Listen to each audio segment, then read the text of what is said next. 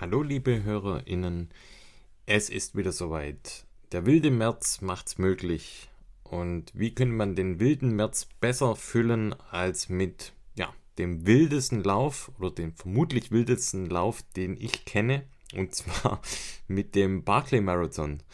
Und ja, wir haben es geschafft, dass wir die deutsche Starterin Marina Kolassa vors Mikrofon bekommen haben. Und die Marina ist ja keine Unbekannte so will ich es mal formulieren, beim Thema Ultralaufen.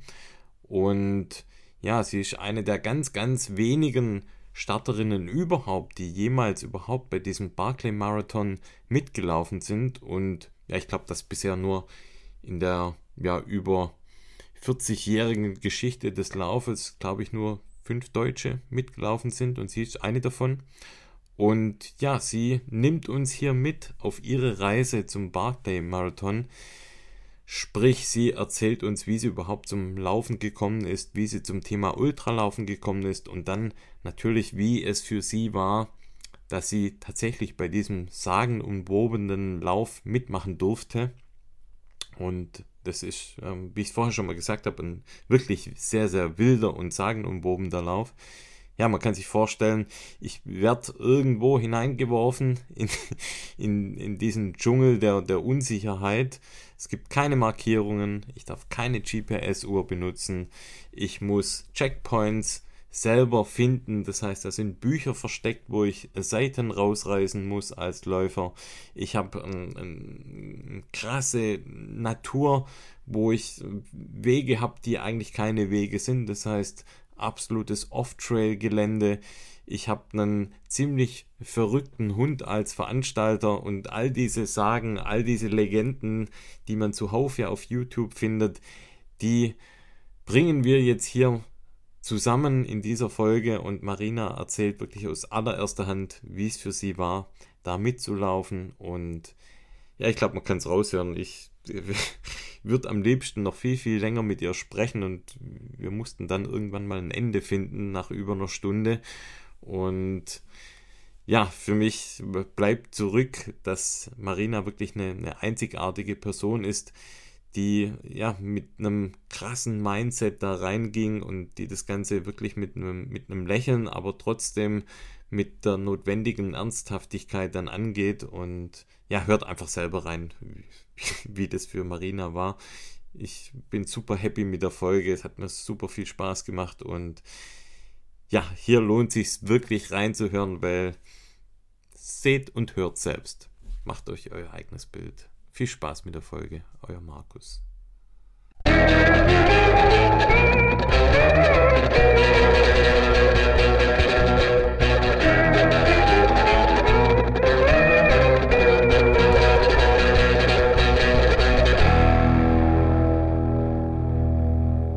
Ja, Marina, sag mal, wie fühlt sich denn das Ganze jetzt nach, ja, nach einer starken Woche für dich an, dabei gewesen zu sein beim Barclay Marathon? Mhm. Äh, immer noch ähm, unwirklich so ein bisschen. Also, dass man, dass man dabei war, ist so, äh, ja, okay, das war der Barclay. Also es ist immer noch, also es fühlt sich schon super, super weit weg an irgendwie, weil mhm. der Alltag einen dann doch schon wieder eingeholt hat. Ähm, aber manchmal, also ich habe hier so schöne Erinnerungsstücke an meinem Schreibtisch liegen. Und das ist dann natürlich immer schön irgendwie, dass dann immer mal wieder so in einem Meeting so, ah, mein mhm. Kopf wandert nach rechts, ach ja, da war ja was. also es, es, kommt dann auch immer, es kommen immer so Bruchstücke und es äh, vergeht noch kein Tag, an dem ich nicht mal kurz irgendwie daran gedacht habe, aber in so schönen Erinnerungen. Also okay. Ganz, ganz, cool. Schöne Erinnerungen und der Barclay Marathon. Ähm, jetzt müssen wir mal überlegen, wie das, wie das zusammenpasst. Aber ich würde mal vorschlagen, bevor wir jetzt mal auch mal tiefer eintauchen, wie es überhaupt dazu kam, dass du da mitgemacht hast, vielleicht mal ein, ein kurzer Roundup, was der Barclay Marathon eigentlich ist. Und zwar, also ich würde sagen, das ist wahrscheinlich der sagenumwobenste Lauf, den es eigentlich im Ultralaufen gibt, oder? Äh, der besonderste, würde der ich besonderste. sagen. ja. Also äh, es gibt ja Läufe, die sind extrem lang oder es gibt Läufe, ja. die finden in einer extremen Hitze statt oder in einer extremen Kälte und der hat halt ein ganzes Paket von extremen komischen Sachen. Sagen wir es mal irgendwie so. Ne? Also da, da kommt vieles zusammen und natürlich ist dieser, dieser ganze, dieses ganze Mysterium, wie man auch reinkommt und so, ne? Ja. Äh, natürlich auch etwas, was viele ähm, neugierig macht oder auch dieses, das Besondere an diesem Lauf ist, ne? dass man einer derjenigen wenigen ist, die äh, es dann geschafft haben, reinzukommen. Wie so ein, wie so ein Fight Club. Ja, ja, stimmt. Das ist eigentlich ein guter Vergleich. Das ist schon ein richtiges Mysterium, so eine richtige Blackbox eigentlich, aber der, dieser Lauf übt so eine krasse Faszination eigentlich aus, also auf mich zumindest und auf viele andere in meinem Umfeld, dass man echt sagen muss, okay, genau wie du sagst, also das ist der Fight Club quasi.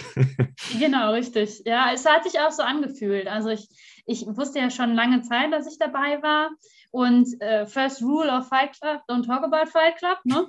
äh, und das war dann am Anfang auch echt hart, weil man sich natürlich so gefreut hat. Und immer wenn Fragen kamen von Freunden irgendwie so, ja, und was sind so deine Laufhighlights nächstes Jahr? Und dann, ja, ich habe einen kleinen Lauf, äh, wahrscheinlich im März. und irgendwann habe ich auch nur böse Nachrichten gekriegt dann von diesen äh, Freunden so, mhm, wie kleiner Lauf. Ja, aber ja kleiner genau... Lauf ist es ja nicht. Also im Prinzip, der Lauf oder den Lauf macht ja aus, dass der über 100 Meilen zumindest mal auf dem Papier stattfindet.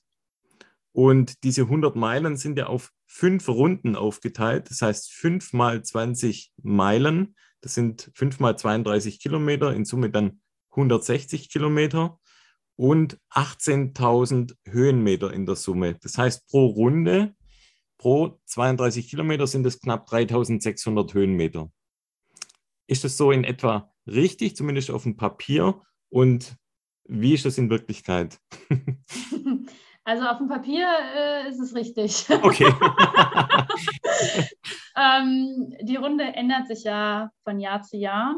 Ähm, und was wir jetzt hatten, waren so ungefähr, also man weiß es ja dann nie, ne, weil man darf ja keine Uhr mitnehmen, aber es waren ungefähr so 44, 45 Kilometer mit roundabout 6000 Höhenmeter. Also du kämst am Ende über 24.000. ja. Okay. Ja. Ja, eine der Besonderheiten, wie du es vorher schon gesagt hast, diese Blackbox, eine der Besonderheiten, man weiß einfach nicht, wie lang ist der Lauf wirklich oder wie lang ist die, ist die jeweilige Runde wirklich. Du hast schon gesagt, man darf kein, keine Navigation mitnehmen. Das heißt, ich weiß ja dann auch nicht, wo ich hinlaufen muss. Ich weiß nicht, wie viel Kilometer ich quasi schon hinter mir gebracht habe. Ich weiß nicht, wie viel Kilometer noch vor mir liegen und ich weiß auch nicht, ob ich richtig unterwegs bin. Was ist denn so aus deiner Sicht das Schwierigste aus diesem ganzen Mysterium? Also jetzt, wo du das so sagst, das klingt wie Musik in meinen Ohren. also das ist halt so, ach ja, boah, so viele Herausforderungen, so cool.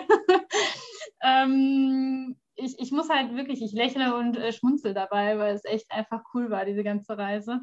Ähm, das Herausforderndste war, sich auf das Unerwartete einzustellen oder einstellen mhm. zu müssen, weil ähm, du weißt ja nicht, wie du reagierst, wenn du plötzlich verloren bist. Ja. Also wenn du plötzlich echt diese Panik kriegst, weil du eine Stunde so ein Buch suchst. Also man hört oder man liest diese ganzen Race Reports und man denkt sich ja die ganze Zeit, hä, wie kann das sein, dass sie zwei Stunden ein Buch suchen?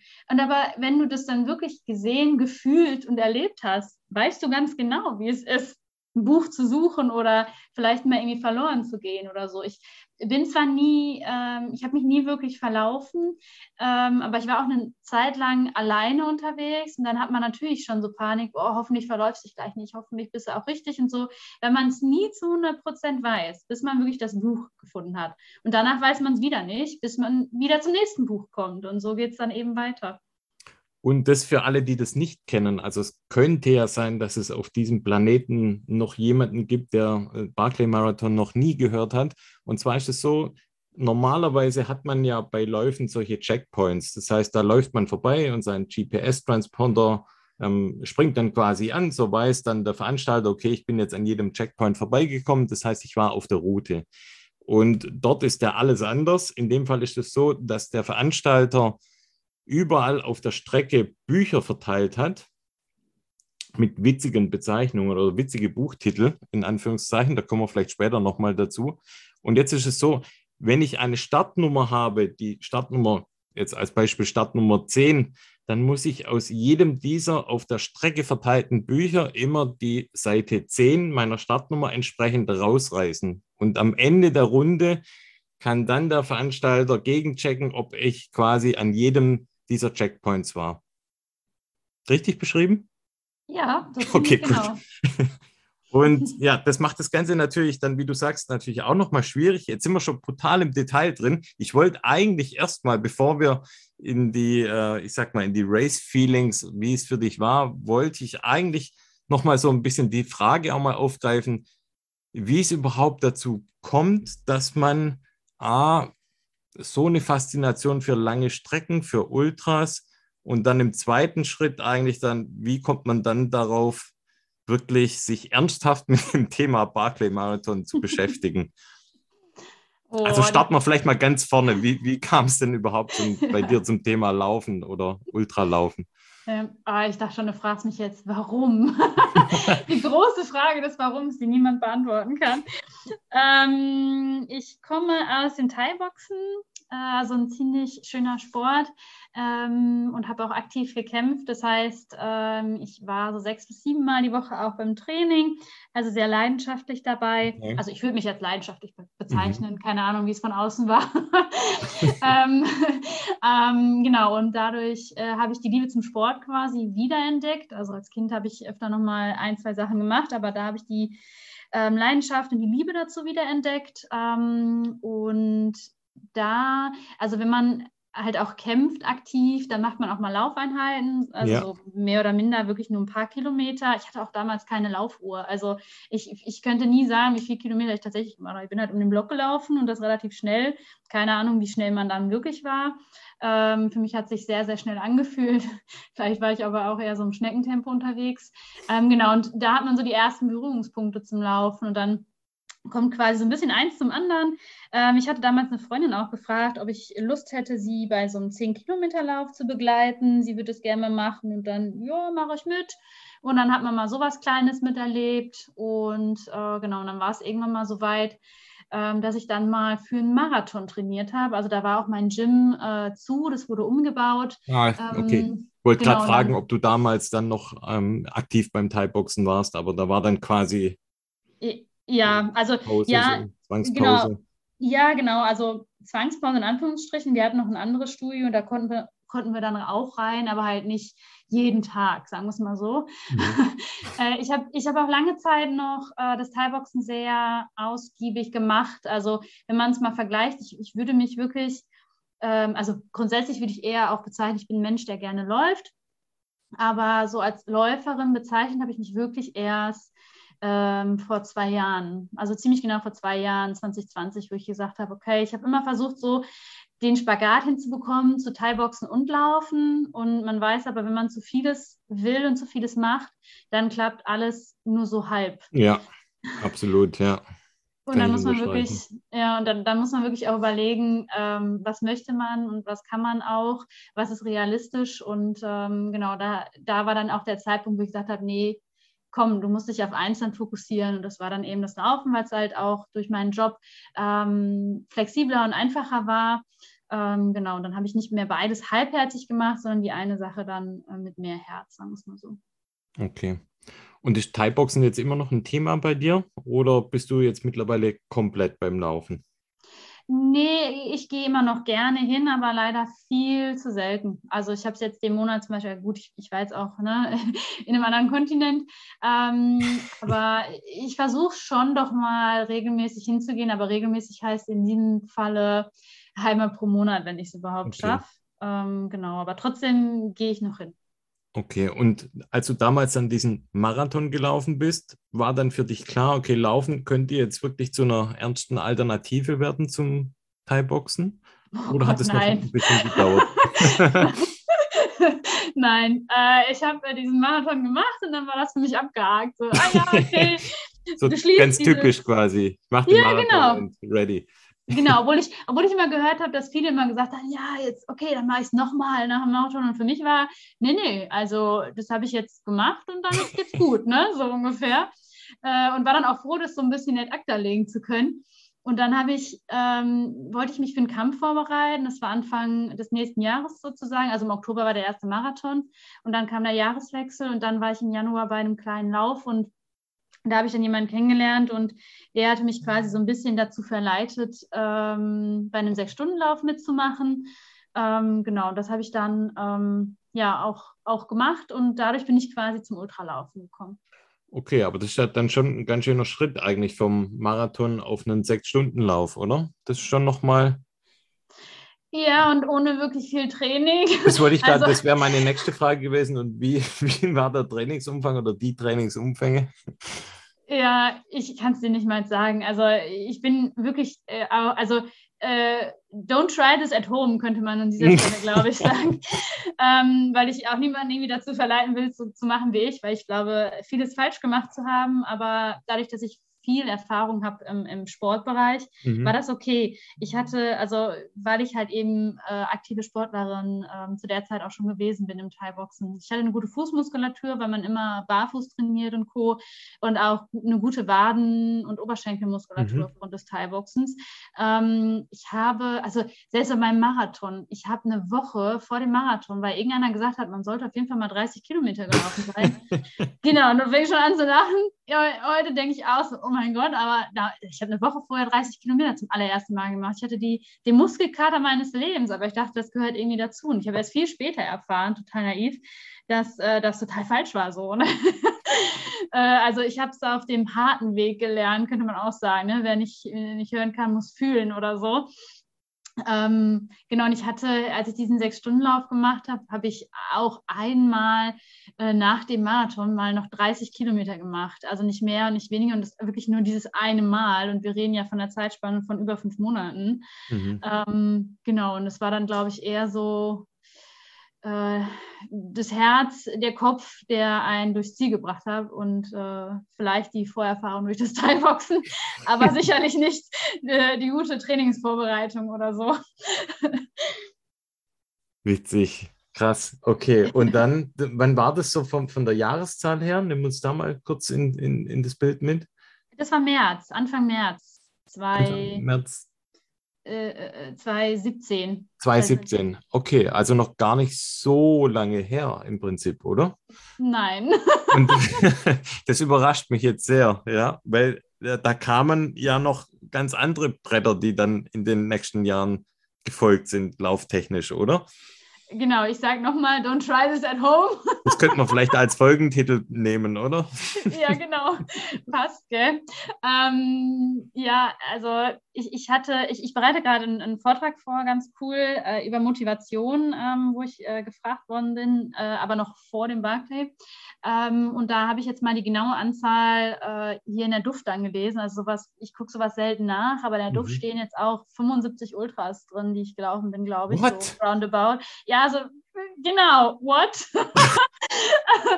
also ich, ich habe eine Menge gemacht. Ähm, aber wow, ich habe auch okay. äh, nie viel darüber nachgedacht. Also ich bin immer mit Freunden gelaufen ähm, und auch total egal in welcher Zeit. Also ich bin nie so tief reingegangen mit, okay, ich habe das Zeitziel und will das jetzt machen und mein, mein Highlight oder so wie so eine ähm, Wettkampfvorbereitung und zwei, drei Wettkämpfe im Jahr oder sowas. Ich, ich komme da quasi aus einer ganz anderen Welt. Einfach so dieses, okay, für mich bedeutet ein Ultralaufen ein cooles Abenteuerwochenende zu haben, so mhm. ungefähr raus aus dem Alltag, möglichst lange und viel draußen zu sein und äh, entspannen, so ungefähr. Ne? Das klingt auch so ein bisschen äh, komisch, wenn man sagt entspannen und Ultra, aber so war es halt tatsächlich oder auch äh, meistens eben. Und ähm, ich habe erst viel, viel später dann auch gelernt oder aus den Erfahrungen, die ich dann auch gemacht habe, ne, zu sagen, okay, ich, ich würde jetzt never ever nochmal irgendwie 20 Ultras im Jahr laufen, aber auch weil ich nicht denke so, ah, das ist äh, krass, das schaffe ich nicht oder das ist super viel, sondern weil ich eher nochmal so einen anderen Fokus jetzt auch gesetzt habe oder setze. Ne? So und äh, ja, das. Was, ja. was meinst du mit anderen Fokus, den du setzt? Den Anspruch, den du an, an das Ergebnis vom Lauf hast oder den Anspruch an die, an die Art der Läufe? Äh, ja, auf gar keinen Fall irgendwie den Anspruch, den ich irgendwie an Zeit oder so. Ich, ich bin nach wie vor immer noch jemand, ähm, die äh, einfach erleben möchte mhm. und ähm, ja, Spaß haben möchte. Klar gibt es vielleicht auch mal den einen oder anderen Lauf, wo ich denke, okay, jetzt schau doch mal, ob du dich verbessert hast oder was da bei dir eigentlich noch geht jetzt gerade oder sowas. Das klar gibt es auch, ähm, aber nicht, nicht oft wirklich. Und ich glaube eher, das sind die die Besonderheiten der Läufe. Also man könnte jetzt auch sagen, boah, schneller, höher, weiter oder hast nicht gesehen, aber weil ich relativ viel gemacht habe in so kurzer Zeit, mhm. ist klar, kommen dann natürlich auch nochmal so die Events äh, zum Vorschein, ne, die man ja äh, mal gemacht haben möchte, ähm, um so ein paar Namen zu nennen, ne, wie das Spine Race oder so, wo ich letztes Jahr schon angemeldet war, sind Sommerspine ähm, oder UTMB äh, oder Tolle Glacier oder sowas. Ne? Also es sind natürlich so richtige Bretterbretter ähm, mit ganz vielen äh, Kilometern. Aber ähm, ja, allein dadurch weiß ich, ich brauche eine viel längere Regenerationszeit. Mhm. Also Regeneration ist key. Das kann man nicht immer, also es kann man gar nicht besser auf den Punkt bringen, weil mhm. das, was uns LäuferInnen am schwersten fällt, ist das Regenerieren. Zu wissen, wir müssen jetzt auch mal nichts tun und entspannen und sowas. Das machen wir viel zu selten. Und das ähm, mache ich aber immer auf jeden Fall nach so großen Läufen, weil sich das einfach gehört und weil die mentale Anstrengung eigentlich oder nicht eigentlich, eine, eine, viel größere ist und die braucht einfach mehr Ruhe. Auch wenn man schon so zappelt und sagt, ah, ich will jetzt aber und hm, hm, hm. Ich, ich, bin auch immer wie so ein Duracell-Hase, aber ich weiß, nee, äh, ich, ich brauche noch ein bisschen Ruhe, ich muss meinem Körper noch ein bisschen Ruhe gönnen und dann wieder angreifen. Und das finde ich gut, dass du sagst, gerade das Thema Regeneration. Ähm, ist für dich auch Rege Regeneration, wenn du quasi einen kleinen, langsamen, lockeren Lauf machst oder bedeutet für dich Regeneration wirklich gar nichts zu tun? Hm. Ähm, ja, Regeneration bedeutet für mich nicht gar nichts tun, aber auch nicht unbedingt laufen, okay. sondern eher zu gucken, ähm, eine gemütliche Radfahrt. Also ich mhm. nenne es immer Holland-Radfahren, wirklich einfach äh, mit Freunden irgendwo hinfahren, zu picknicken oder schwimmen zu gehen. Auch nicht leistungsmäßig, sondern wirklich nur, um sich ein bisschen zu bewegen oder eine Stunde wandern zu gehen, ähm, sowas. Das ist für mich so ein bisschen aktive Erholung quasi. Dann. Genau, mhm. genau. Und war das bei dir auch ein Prozess? Weil ich habe ja gehört, dass du auch relativ lange auch am Stück gelaufen bist, so Street-Running-mäßig unterwegs warst. Kam das dann auch erst quasi mit der Zeit, dass du gesagt hast, okay, die Regeneration ist genauso wichtig wie das Training selber? Ah, nee, das kam schon, schon viel länger. Also okay. auch noch in der Zeit des, des, des Thai-Boxen oder so. ich, mhm. ich glaube, man muss auch einfach ähm, manchmal muss man ja Dinge ausprobieren und äh, viele haben ja auch unterschiedliche Beweggründe, warum, wieso, weshalb oder so. Aber für mich ist natürlich auch das, das Kitzelnde auch mal zu erfahren, wo sind denn eigentlich die eigenen Grenzen. Ne? Und vielleicht war das auch ein Weg, äh, habe ich nicht bewusst gemacht, aber vielleicht war das auch ein Weg zu schauen, wie viele Ultraläufe schaffe ich denn in einem Jahr oder sowas. Ne? Mhm. Ne? Oder ähm, das im Nachhinein dann zu merken, okay, ja, ähm, da bist du schon an ein, ein zwei Grenzen gekommen, äh, was dein Körper anbelangt oder äh, mental oder irgendwie sowas. Ne? Das, das kann ja alles sein. Ähm, das, aber das wusste ich auch schon lange Zeit vorher. Ähm, das, dass ich aufgehört habe mit dem Streak Running, ähm, das hatte eigentlich andere Gründe, weil ich, ähm, ich mache den Lauf wirklich, wie ich es gerade auch gesagt habe, eher aus Leidenschaft und aus mhm. Ausgleich zu meinem Job. Also mir ist wichtig, dass ich nicht unbedingt so viel Druck verspüre und so. Und ich bin ein Mensch, der viel über Dinge nachdenkt ähm, und auch sehr viele Dinge bewegt, ähm, äh, quasi da oben in meinem Hirn. Ähm, und das hat sich für mich irgendwann so angefühlt, als hätte ich einen Druck, ähm, laufen zu müssen. Mhm. Ähm, weil es war halt, also es, es waren ja. halt so, ja, es waren so Situationen wie du, du ziehst um äh, und hast halt mega viel Stress und dann weißt du, okay, du musst heute noch laufen. Dann, nee, du musst nicht. Du darfst natürlich laufen, aber es fühlt sich wie Druck an. Ne? Ja. Ne?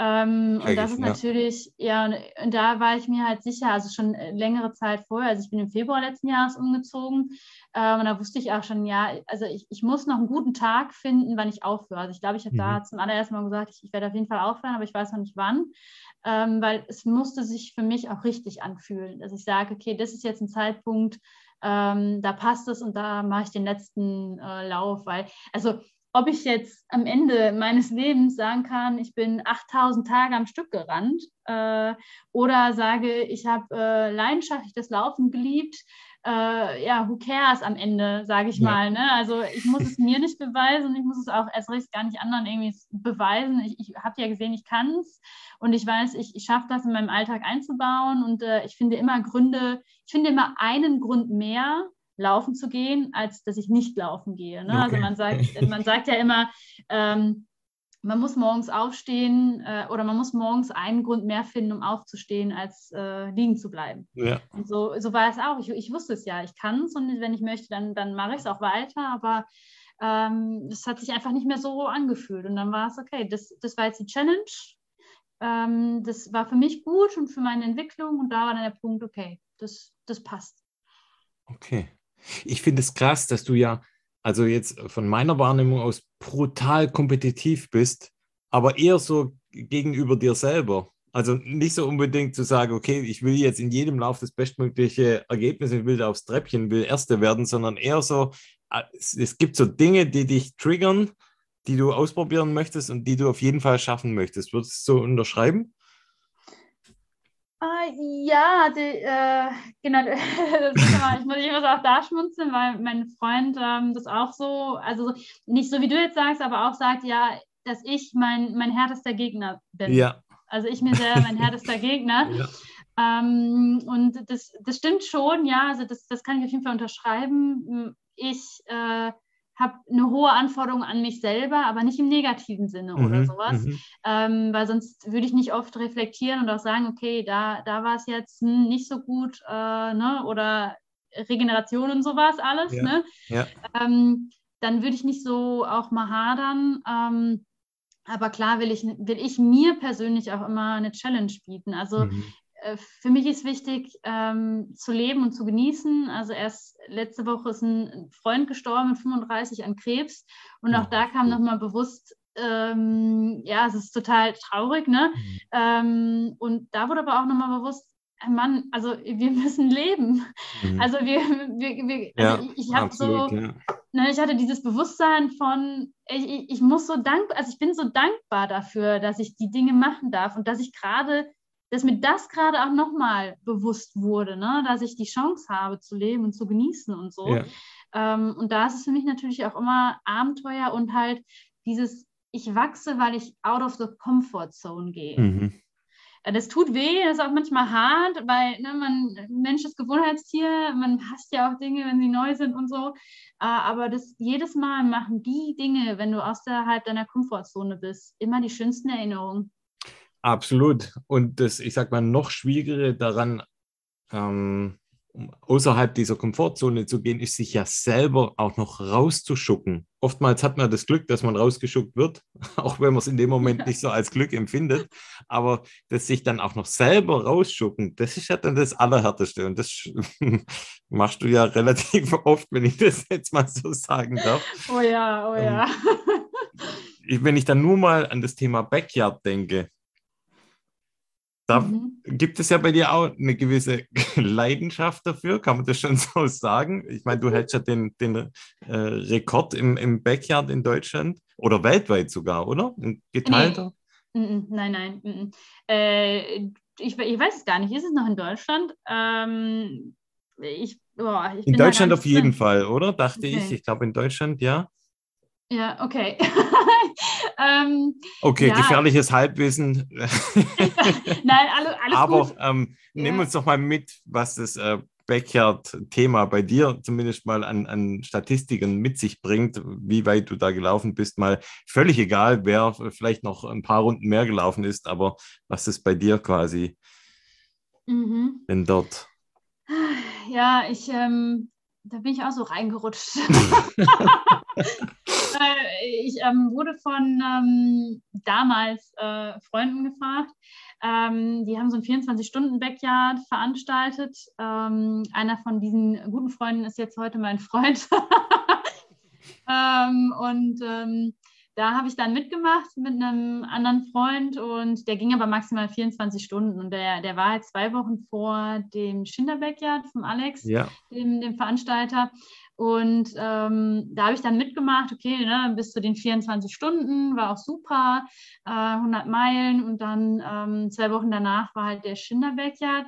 Aber ich habe auch da ich, ich habe nicht darüber nachgedacht, so, oh, das wäre schön irgendwie zu erreichen oder oh, es wäre schön zu gewinnen oder so. Ich hatte nur im Kopf, ja, machen wir mal hier einen Lauf und gucken mal, wie lange man das macht. also, ja, ich, ich, muss es leider so sagen, also, oh weil, weil nichts anderes in meinem Kopf war. Und ähm, es kam ja nur eins zum anderen, weil ähm, der, mein, mein Assist damals, ähm, also wie gesagt, keine Intention, ich bin immer manchmal ein bisschen blauäugig unterwegs und so, ähm, aber er hatte dann damals mich gefragt, ja, ob ich denn wüsste, wann denn Tennessee, also Big Dogs ist, äh, weil man konnte sich ja da qualifizieren für den Lauf und ich sagte halt nur so, pff, ich habe keine Ahnung, ich habe mich auch damit nicht beschäftigt, weil ich nicht irgendwie geplant habe, hier zu gewinnen oder so. Und ähm, dann sagte er sowas wie, ja, ach, das ist ja schade, sonst hätte ich dich jetzt gewinnen lassen. Und das war dann so, äh, was willst du mir jetzt hier sagen? Meinst du, ich kann nicht vor dir gewinnen und du müsstest dich jetzt hier schon aufopfern oder so? Das habe ich mir so gedacht. Dann dachte ich, ah nee, jetzt erst recht. Hat er bei dir die falschen Knöpfe gedrückt? ja, und dann, genau richtigen, also je nachdem. Wie genau, sieht, für ja. ihn die falschen. Vermutlich, äh, man macht ja dann irgendwie äh, äh, ähm, Psycho-Game sozusagen, also ja. um das mal so krass zu sagen, glaube ich, oder das ist ja mal eine Strategie von dem einen oder anderen. Ähm, wo ich dann äh, gesagt habe, nee, ach, ja, dann laufe ich jetzt. Also und habe dann einfach weitergemacht, bis ich gewonnen habe.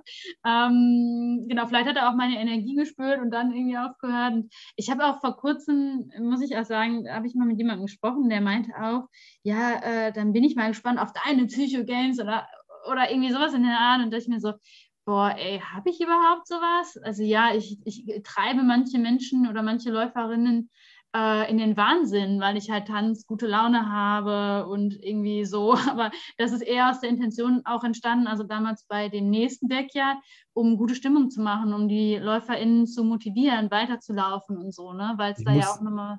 Ich muss mhm. da kurz eine Zwischenfrage stellen. Mhm. Ich, ich glaube fast, das könnte sogar deine perfekte, ähm, perfektes Lauf, ich sag mal, Laufveranstaltung sein, weil und zwar, das kam mir jetzt gerade im Moment, wenn du im Finale stehst, dann ist es ja eigentlich, wenn man die Runde neu anfängt, genau gleich wie bei einem Boxkampf oder bei einem Thai-Boxkampf, wenn die Runde neu eingeläutet wird. Und man mhm. darf ja keine Schwäche zeigen und man zeigt dem Gegenüber, in welch guter Form man ist, auch wenn man es vielleicht nicht ist. Hat es da mhm. auch, hast, konntest du dadurch auch so ein bisschen profitieren, gerade jetzt was das Thema Backyard angeht, was Mental Games angeht? Also ich habe viel, viel aus dem Thai-Boxen gelernt fürs Laufen. Mhm. Ähm, also ja, so ein, so ein Boxkampf, äh, das ist schon sauhart. Also der schwierigste Punkt ist wirklich in den Ring zu steigen, weil du hast ja. einfach, also der Tag davor ist schon Horror, weil du dich dann ständig fragst, wieso mache ich das, wieso mache ich das und ich muss da morgen rein und wage und hast nicht gesehen. Also super viel ja. Stress und Aufregung und dann halt dieser Moment, wenn du da in den Ring steigst und du hast ein riesen Publikum, was dir zuschaut, entweder kriegst richtig auf Fresse oder du kannst dich abliefern oder so und äh, äh, machst hier dich richtig peinlich und sowas. Ne? Also solche Momente gehen dir da durch den Kopf ja. und ähm, halt auch diese zwei Minuten ähm, alles geben. Weißt du, du, du ja. denkst, es sind, es sind nur zwei Minuten, ne? wenn wir laufen, was sind da zwei Minuten, wenn wir laufen, ne? Aber ja. diese zwei Minuten, die fühlen sich an wie Stunden und du hast nach fünf ja. Sekunden schon keinen Atem mehr. Du bist so am Luftringen, egal wie gut du vorbereitet bist und egal wie viel Training du hast, du ringst einfach nach Luft, weil alles zusammenkommt. Ähm, und das ist einfach so krass, ähm, genau, und, und weil du da ja auch nie weißt, äh, du hast ja keine Abfolge. Also du hast jetzt nicht so, okay, du weißt, der Gegner macht jetzt äh, links, rechts äh, und einen Highkick oder sowas, ne? Das kommt, aber du weißt es ja nicht. Und bei einem Lauf ist es ja auch oft so, dass du nicht weißt, äh, wann hast du jetzt eine Phase, wo es dir schlecht geht oder mhm. wie ist die Strecke, wenn du sie nicht schon mal gelaufen bist oder dich krass damit auseinandergesetzt mhm. hast und so. Und da habe ich viel mitgenommen. Aber bei, bei dem Backyard was du gefragt hast, ähm, gar, gar nicht so unbedingt, weil ich, wie gesagt, ich, ich weiß nicht, ob es nochmal anders werden würde, wenn ich mir jetzt vornehmen würde, ich, ich würde halt nochmal gerne gewinnen oder ich würde mhm. gerne nochmal weit kommen oder sowas. Dann weiß ich nicht, ob da was anderes in mir ähm, ne, irgendwie vorgeht. Ähm, aber so war es wirklich, also ich dachte ja bei dem nächsten Becher, das war ja so, dass ich äh, direkt einen Tag, also morgens, von Alex angerufen worden bin nach dem äh, Backyard, ne? also morgens, das waren ein paar Stunden nach dem Backyard. Äh, und dann hat er gesagt, er hat noch vergessen zu sagen, ich bin jetzt hier in diesem Kader und in zwei Wochen dürfte ich bei einem Backyard wieder mitmachen. Ich, äh, ich, ich habe dem Alex gesagt, äh, Nein. Wie, wie viele Kilometer waren das davor? Also, wie, um mal die Zuschauer, äh, ZuhörerInnen mal ins Bild zu rücken, wie viele Kilometer waren das denn, als du da quasi die Nachricht erhalten hast? Wie viele Kilometer hattest du da in den Beinen? Du, du fragst mich. Roundabout 50, also es waren, 100. Ja, es waren, bis, also es waren 200 irgendwas, 220, 230, irgendwie. Ich wollte ja nur, ich wollte hier nur ja. noch mal das Bild zeichnen. ja, ja, ja. Für alle. Ja. ja. Und ähm, dann, dann äh, habe ich dem Alex eigentlich gesagt, ne, ich, ich, ich habe noch, so, hab noch so hart gefallen, nie wieder Backyard. So. und dann kommt er damit und dann habe ich aber nochmal am Abend mir so ein bisschen was da angeguckt und dachte, oh cool, das ist ja schon echt nochmal eine einmalige Chance. So 15 TeilnehmerInnen pro Land und so viele Länder machen mit und ach, das ist ja cool. Und dann dachte ich mir nur so, oh, mein Körper hat jetzt ganz schön viel gemacht. Davor die 100 Meilen, zwei Wochen danach dann ne, irgendwie 200 irgendwas. Also ich werde jetzt nicht wirklich viel laufen können und wenn es hochkommt, schaffe ich vielleicht 100 Meilen oder so, weil mein Körper da echt was geleistet hat. Aber ich versuche mein Bestes, weil ich weiß, ich kann Menschen versuchen, wenigstens mit meiner Stimmung zu motivieren ja. oder ne, irgendwie so. Ähm, und äh, ja, und dann habe ich gesagt, okay, dann machen wir es. Und dann habe ich echt wirklich, also mit meinen Freunden auch geredet, ich boah, ich, wirklich, ich hoffe, ich, ich schaffe 100 Meilen und ich hoffe, das wird jetzt nicht irgendwie ah, so ne, schade oder sowas. Und das, so bin ich da reingegangen. Und äh, ja, also dann, dann kam es halt komplett anders. Ne? Und ja, das hat sich dann nochmal nochmal, ähm, wie soll man sagen? genau, es hat sich hier nochmal irgendwie äh, gedreht, gewendet oder ich, ich, ich, weiß es nicht. Aber es war auch, also würde man eine Sache ändern, hätte das Ergebnis ein ganz anderes sein können. Ne? Es kam halt so, wie es kam. Es war auch gut so und ich freue mich auch total. Ähm, es war eine total tolle Erfahrung. Es hat so viel Spaß gemacht. Ähm, und es war halt wie so eine einmalige Sache. Ne? Und das war immer noch sehr, sehr wertvoll. Also ich, ich bin immer noch sehr dankbar, dass ich mich dafür bewusst entschieden habe. Mhm. Und dass auch natürlich alles gut gegangen ist. Also ich will hier niemanden äh, zu irgendwas verleiten oder so, nur weil es bei mir funktioniert, das heißt noch lange nicht, dass es irgendwie bei anderen funktioniert, so viel genau. zu machen. Don't try this Fall, at ne? home. Ja, genau. Eben die Warnung nochmal raus. Aber war das ja. dann so auch der Zeitpunkt, als du für dich vielleicht auch schon ja, so Gedanken entwickelt hast Richtung Barclay oder waren die schon früher da oder erst später? Um mal die Frage, warum Barclay, mhm. so langsam ja. mal anzugehen. Ja, ähm, die war schon eher da. Also ich, ich bin das erste Mal vor bald fünf Jahren auf dem Barclay aufmerksam geworden. Also ziemlich äh, genau, wie ich mit dem Ultralaufen angefangen habe.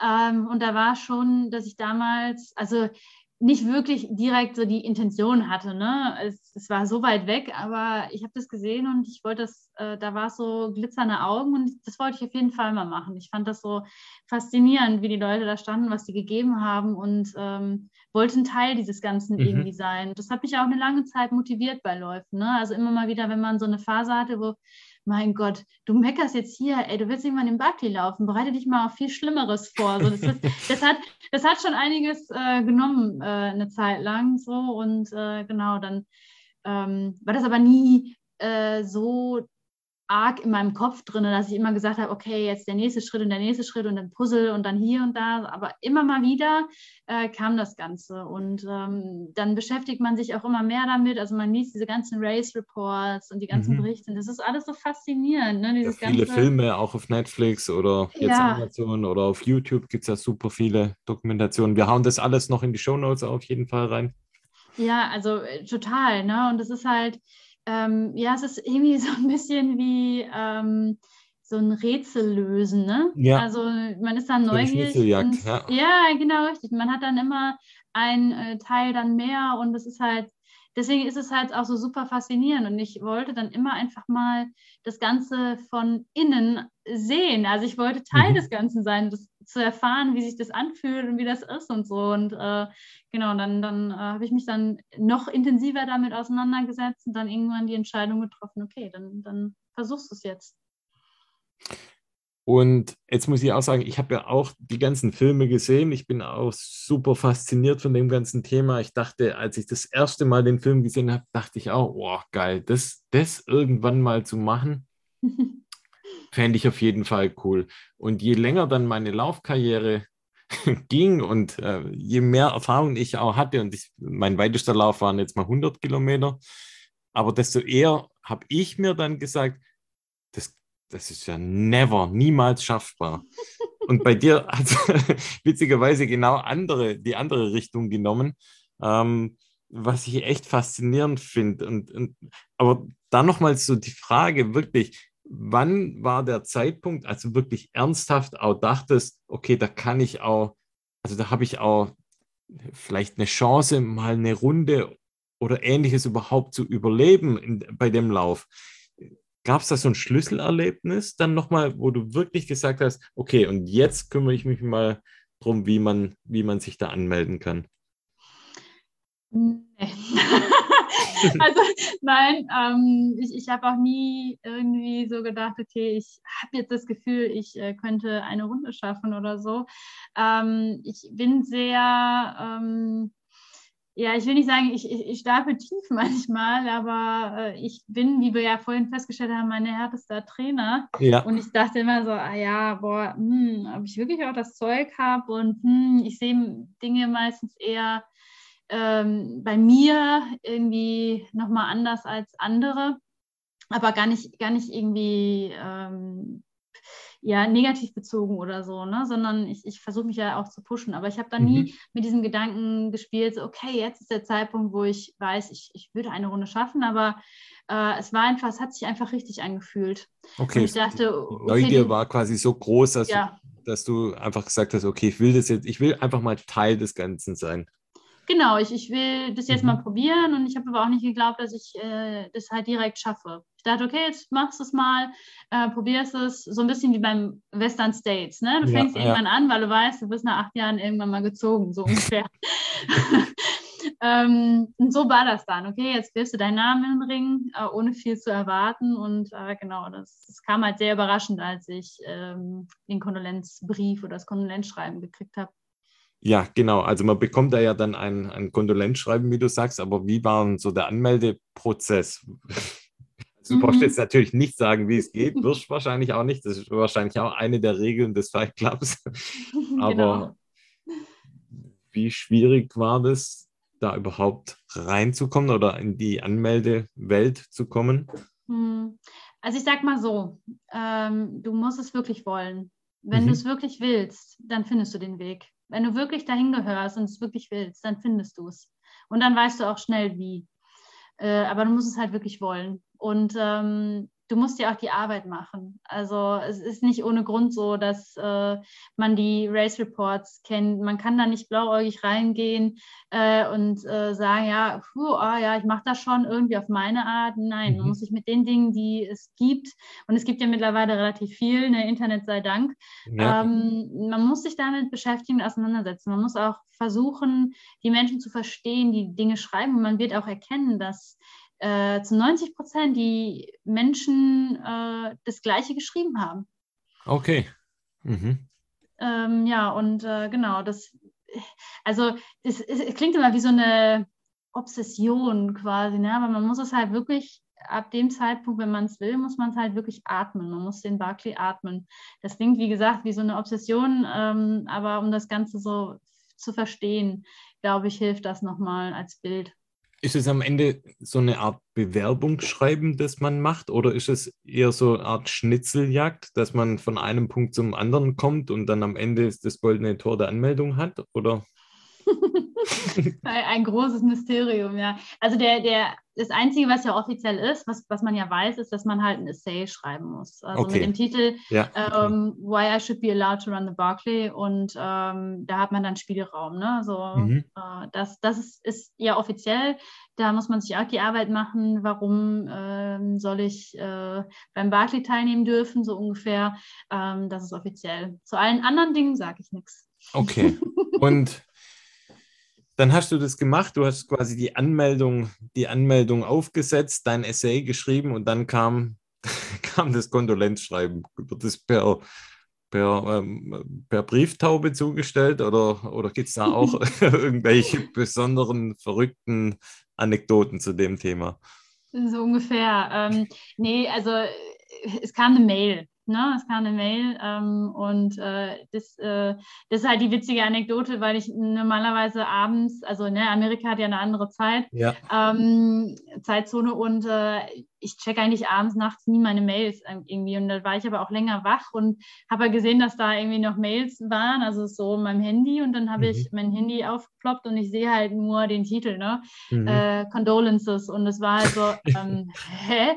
Und dann ich, also dann habe ich es aufgemacht und ich habe das bestimmt erstmal viermal gelesen. Und also mein Hirn hat auch fünf Minuten, glaube ich, gebraucht, um zu realisieren, was das für ein Schreiben war. Also wirklich, der, der hätte man meinen Blick sehen können, wie so, so, wie so ein dummes Äffchen.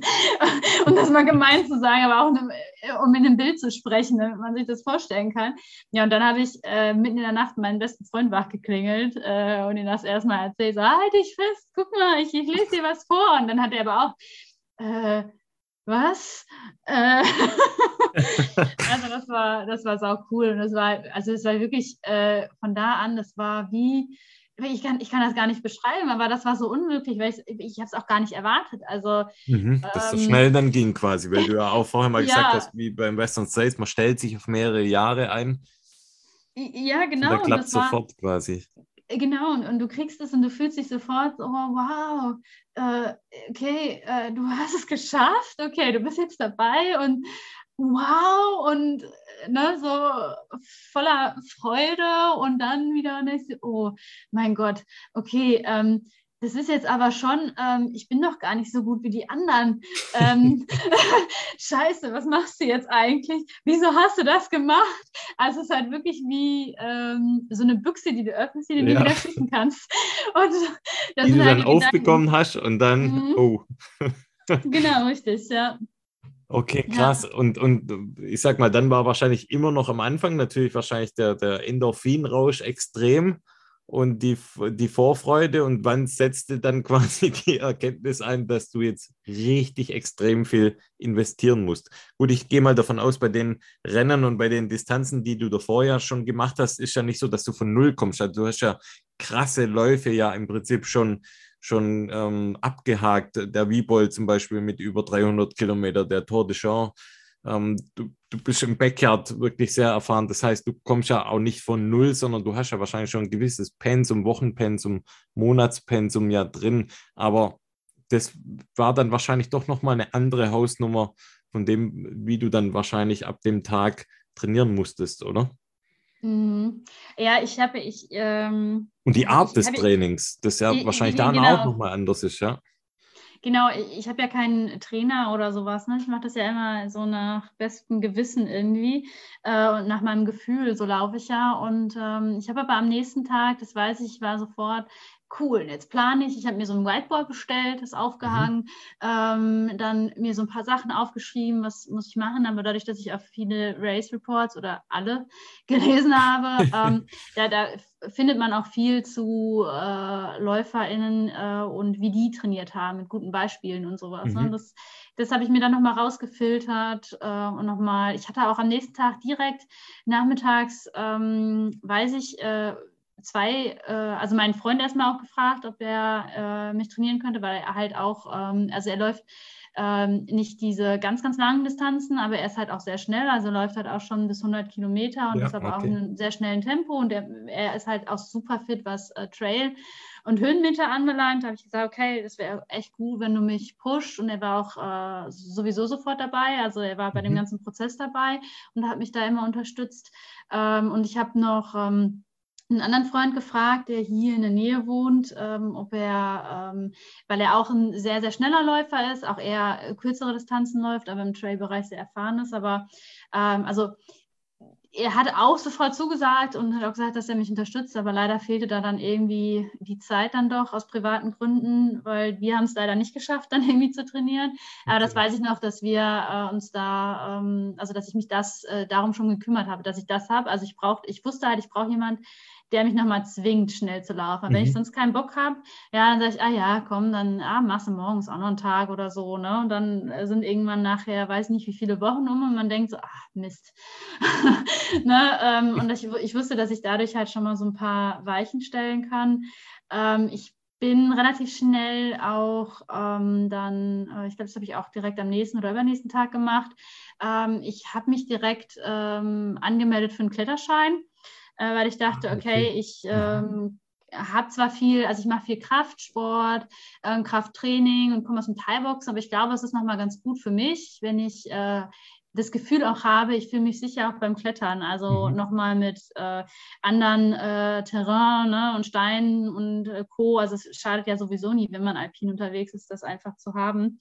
Ähm, und da dachte ich, okay, das, das ist nochmal was und ähm, bin dann auch viel bouldern gewesen, um einfach ähm, ja da schon eine gute, einen guten Alltag in meine Muskeln zu bekommen, wenn man mal so ein bisschen auch klettert und so, ne? dass mhm. das nachher nicht irgendwie mir auf die Füße fällt. Das habe ich auch relativ schnell gemacht.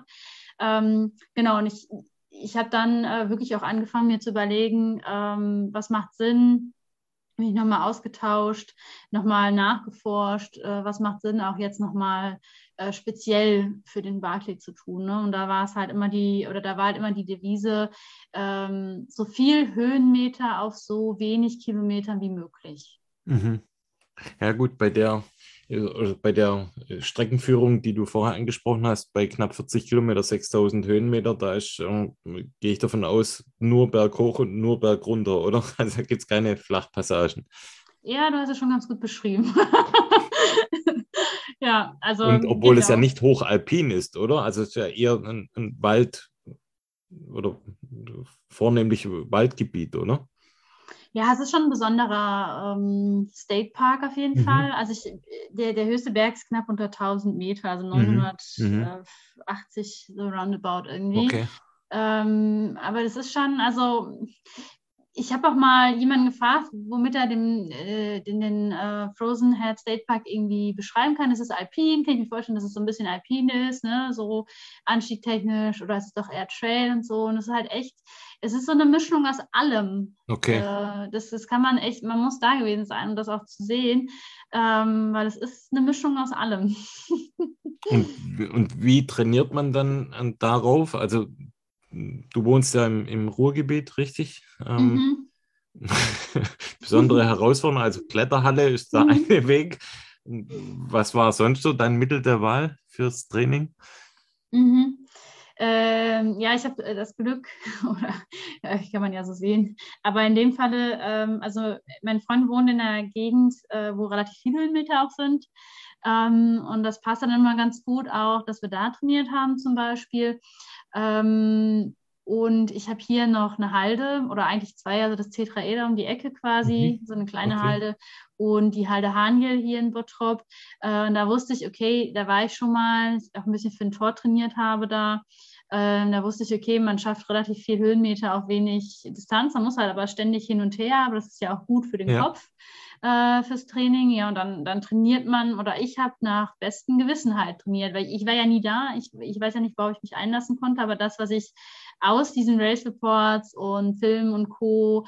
Äh, gesehen habe, habe ich mir versucht, halt äh, das beste Bild zu machen und darauf dann zu trainieren. Ich, aber ich hatte halt, also ich hatte schon mit mehreren Freunden auch darüber geredet, äh, ich habe halt äh, versucht, immer so roundabout eine 30.000 äh, Höhenmeter im Monat äh, ja, zu machen, zu laufen. Also es, es waren immer ungefähr 30.000, ein bisschen okay. mehr als 30.000 Höhenmeter im, pro Monat. Krass, okay. Und genau. ähm, kilometertechnisch hast du es auch irgendwo noch Nee, nicht. das, okay. äh, das also hatte ich gar rein, nicht. Wo es wirklich äh, war deine Intention, so viel Höhenmeter wie möglich in so kurzer Strecke wie möglich zu laufen, genau, um einfach diese genau. Belastung dann reinzubekommen. Okay. Genau, und ich hatte noch so zwei, drei Läufe, die ich geplant hatte, äh, darunter auch einen Lauf in Polen, ähm, an dieser Stelle kurze Empfehlung, macht den Lauf in Polen nicht. Nein, doch, auf jeden Fall. Ähm, aber der war für mich äh, auch nochmal sehr prägend. Also es war so ein 140 Kilometer Lauf mit 8000, über 8000 Höhenmeter. Ähm, eine andere Zahl eigentlich ausgeschrieben, aber dann waren es über 1000 Höhenmeter mehr. Am Ende im tiefsten Schnee, äh, Mitte Dezember, äh, mit allem, was man sich irgendwie vorstellen könnte, wenig VPs und Co ähm, und eine eisige Kälte und das war auch nochmal mental richtig gut. Also da habe ich natürlich auch mal geguckt, dass ich äh, Dinge habe, die mich nochmal challengen, Herausforderungen, um, um bestens vorbereitet zu sein. Also ich habe auch versucht, äh, darüber nachzudenken, dass alles, was ich beeinflussen kann, durch Training, durch mich, also durch Vorbereitung und Auseinandersetzung und so, dass es daran nicht scheitern wird. Mhm. Wie war das, das vom, ich sag mal, von der anderen Belastung her, weil du ja wahrscheinlich davor jetzt nicht so das allergrößte Augenmerk wahrscheinlich auf die Höhenmeter gelegt hast, ist dein Körper da gut mitgezogen oder gab es auch Phasen, wo du sagst, okay, ähm, da musste ich dann bewusst auch mal pausieren, hatte vielleicht auch eine Verletzung oder bist du da perfekt eigentlich nach Plan auch durchgekommen?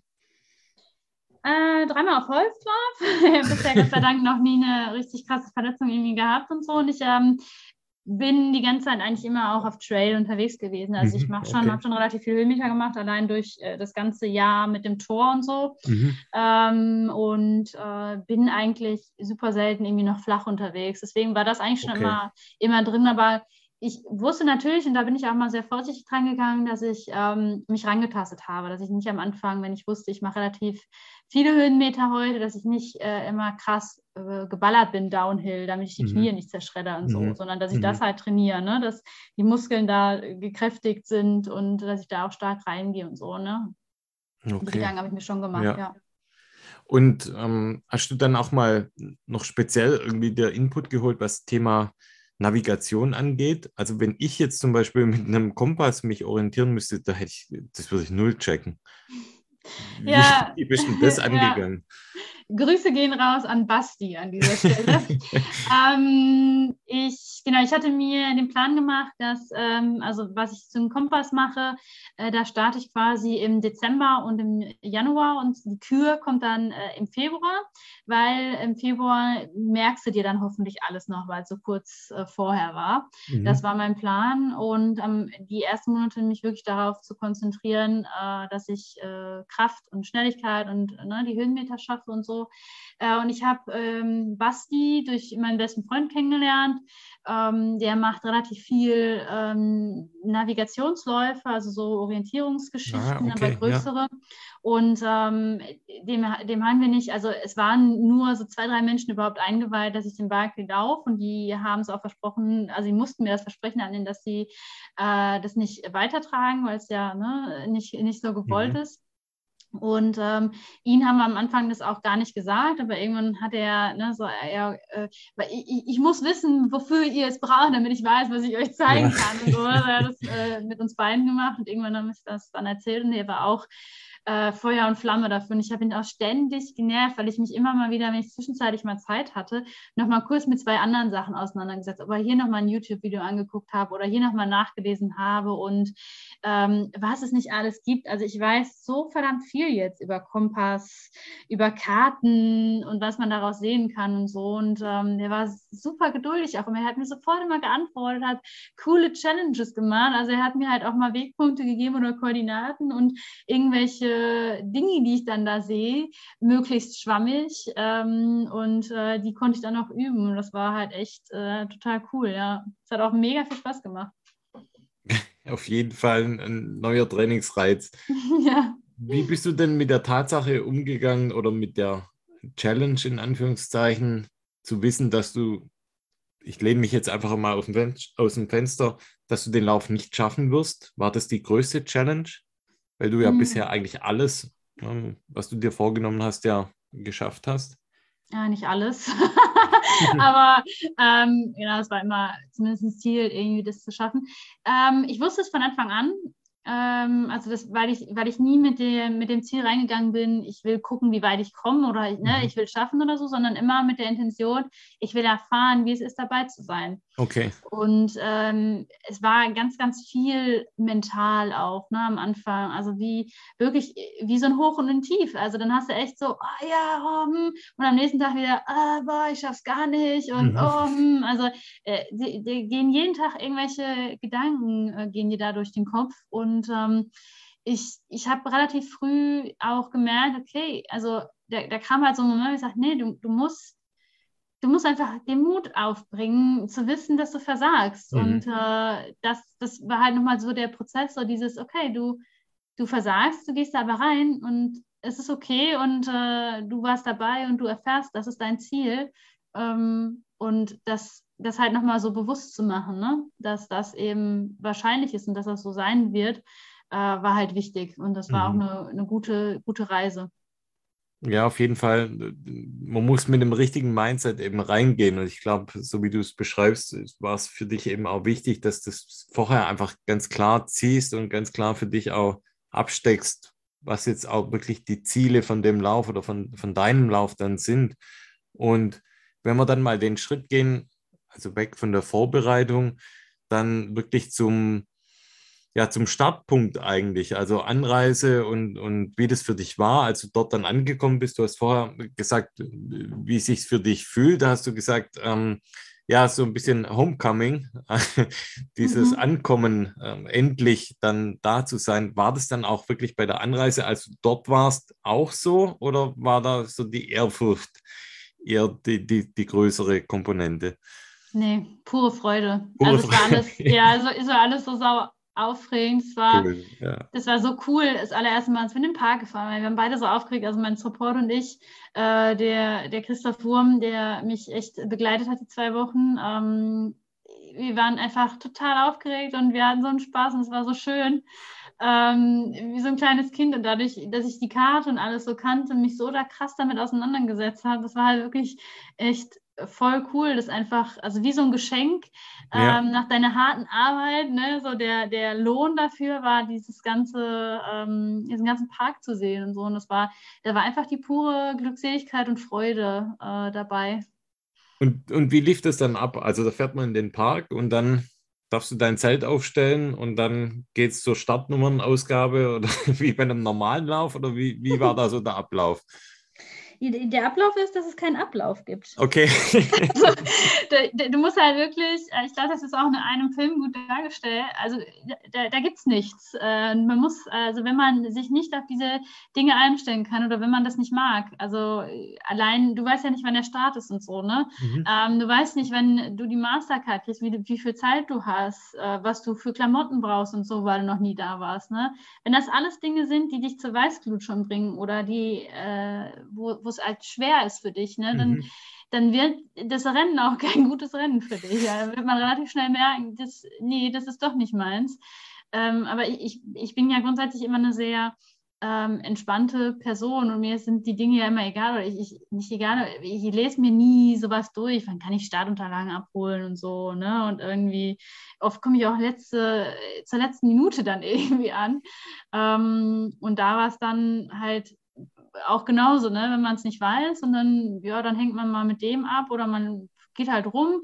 Äh, und ich habe halt versucht, äh, auch alle mal irgendwie kennenzulernen oder einige, die halt auch da waren. Und äh, ja, dann irgendwann äh, sitze ich ja lässt hin und verteile die Startnummer so ungefähr. Okay, und wie viele Tage vorher warst du in dem Park oder?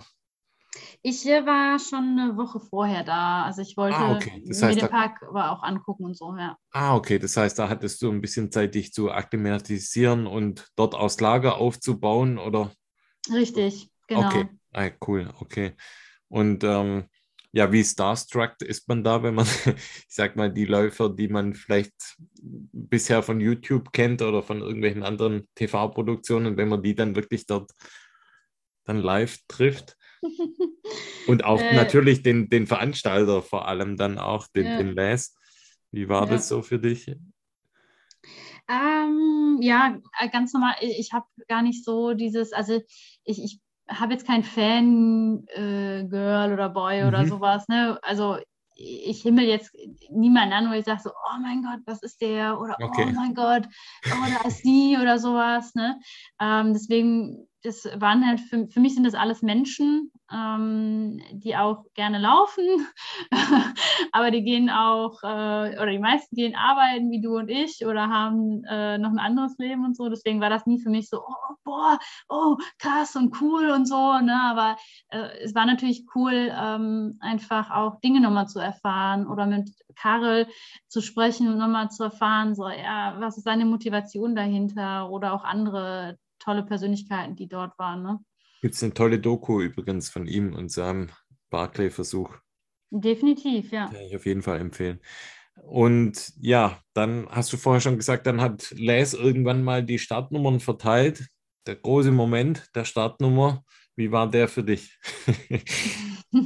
ich, du weißt, worauf ich jetzt anspiele. Ja, ja alles gut. Ähm, ja, also das war, ähm, ich, kann es, also ich, ich, wüsste gar nicht, wie ich äh, das so richtig beschreiben könnte. Ähm, also wir standen da halt, saßen und die, ich war tatsächlich auch die Erste, die da stand, aber ich habe noch jemand anderen vorgelassen, den ich kennengelernt habe und er guckte mich halt an und sagte so, ja, oh, ich sehe, du bist ganz weit oben. Und äh, der lässt in dem Moment, ey, man soll doch nicht gucken. Und er ja, so, ja man kann es in meinen Augen sehen. Und ich so, äh, hä, also so, so lapidar, so, ha, ich bin doch nicht die Eins. Ne? So, also man, man denkt ja viel darüber nach. Also Nummer eins ist ja das Human Sacrifice und man ja. denkt halt vorher auch immer, also ich habe oft irgendwie mit meinem Freund und meinem besten Freund irgendwie gesprochen und ja, oh, was passiert denn irgendwie, wenn ich die Eins habe? So am Anfang aber nie so richtig gedacht, dass ich die Eins kriege. Also ich meine das wirklich auch nicht arrogant oder so, aber ah, irgendwie dachte ich nicht so daran, dass, also kann ja nicht sein, also bei den Erfahrungen, die ich auch habe mit Tor oder anderen Trailläufen, ne, also ich, ich, bin ja jetzt nicht die super unerfahrenste Läuferin irgendwie, ja, würde, die, würd ich zumindest von mir behaupten. ähm, ja, und äh, genau, aber dann, dann habe ich halt tatsächlich die Eins gekriegt. Und dann war die, die Eins bedeutet, vielleicht das noch ganz kurz, die mhm. Eins bedeutet quasi, dass der Veranstalter, der, der Les, denkt von der Nummer Eins, dass sie ja, als erstes ausscheidet, beziehungsweise überhaupt keine Chance hat, eine Runde irgendwie zu schaffen, oder? Genau, also die, die als erstes äh, oder der, der als erstes aussteigt. Aussteigt, genau. Mhm, Und was hat genau. es jetzt bei was hat es bei dir getriggert? Eher Wut, Traurigkeit oder so wie damals bei diesem Läufer beim Backyard? Ja, dir zeige ich es jetzt aber. Nee, und oh, es hatte ganz viel ähm, Chaos und Unverständnis gebracht. Also auch da okay. wurde mein größter Feind mein eigener Kopf in dem Moment. Also ich habe versucht, also in dem Moment hast du da auch zehn Fotografen, irgendwie eine Kamera, die auf dich drauf hält, so, mhm. ah, ist ja witzig, und du versuchst zu warnen, dass, mm, ne, ja, ja, nehme ich mit Humor und so, bla. Aber dann geht dir halt durch den Kopf, alles, was du wolltest, ist diese blöde Startnummer nachher in so einen tollen, coolen Bilderrahmen packen mit den Buchseiten ja. und sagen, ey, was war das für eine coole Erfahrung, ich war da und so. Und in dem Moment habe ich äh, diesen großen Schmerz gehabt, dass mir all das weggenommen worden ist und ich hier als Witzfigur dargestellt mhm. werde. Mhm. Ähm, wo man natürlich auch sagen muss, also ich, ich, mich interessiert nicht, was andere von mir denken, wirklich nicht. Ne? Also mir ist wichtig, was mein, meine Tochter von mir hält oder was meine engen Freunde von mir halten und mein Freund und so. Aber äh, was, draußen Menschen von mir denken, ist, ist mir, das kann ich äh, also wirklich sagen, das ist, ist mir egal. Ne? Äh, aber für mich war einfach in dem Moment der große Schmerz, dass er mir was weggenommen hat, was ich mir so sehr gewünscht habe. Mhm. Und dass ich auch das Gefühl hatte, ich gehöre dahin mit all den Dingen, die ich ja. ähm, vorher auch gemacht habe. Und ich dachte, ich dachte halt in dem Moment, also ich habe mich ungerecht behandelt gefühlt in dem Moment und dann so, äh, ja, was ich, ich hätte, was hätte ich denn anders machen müssen? Ich habe alles gegeben, ich habe so viel Zeit da reingesteckt, so viel Recherche, ich habe das geatmet, ich habe das gelebt und dann sitze ich hier, stehe ich da und habe diese Eins und ich denke mir, wer ist er, dass er mir das jetzt gibt und wieso, wieso interessiert mich das jetzt gerade dann auch, ne? Mhm, oder ja. warum macht das was mit mir? Und das war einfach, ich bin relativ schnell gegangen und ich, hab, ich war wirklich einfach am Boden zerstört. Ich kann es nicht anders sagen. Und das war äh, also man soll das Unerwartete, ähm, auf das Unerwartete vorbereitet sein. Ich bin wirklich tausend Millionen Möglichkeiten durchgegangen vorher. Was ist, ähm, wie fühlt es sich an, wenn du Panik hast, weil du ein Buch nicht findest? Oder wie fühlt sich das an? Oder wie fühlt es sich an, wenn du nachher das nicht schaffst im, im, äh, im Cut-Off oder wenn es total heftig regnet? Also ganz, ganz viele Möglichkeiten, mhm. aber nie, wie fühlt es sich an, so in degradiert zu werden in dem Moment, mhm. ne? Und ähm, noch viel schlimmer fand ich halt, dass mich das so mitgenommen hat. Also ich, mhm. ich gar nicht, dass ich dann die Eins, sondern dass mich das persönlich so mitgenommen hat. Dass, mhm. das, dass ich das an mich rangelassen habe. Und das war nicht, in dem Moment war das nicht diese, nicht ähm, das Trigger mit, ah ja, dir zeige ich es jetzt erst recht, sondern ja. mir wurde da einfach für mich in meiner persönlichen Wahrnehmung was weggenommen.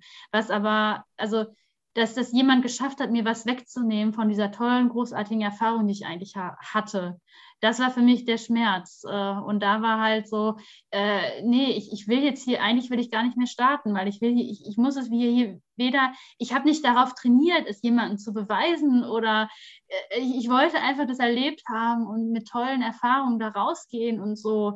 Und in dem Moment äh, ne, war das halt, wie ich gerade schon gesagt habe, äh, das wurde mir weggenommen. Und was habe ich denn jetzt nachher von Barclay? Jetzt habe ich gar nichts. Und diese Eins, das kann ich doch nicht hinhängen.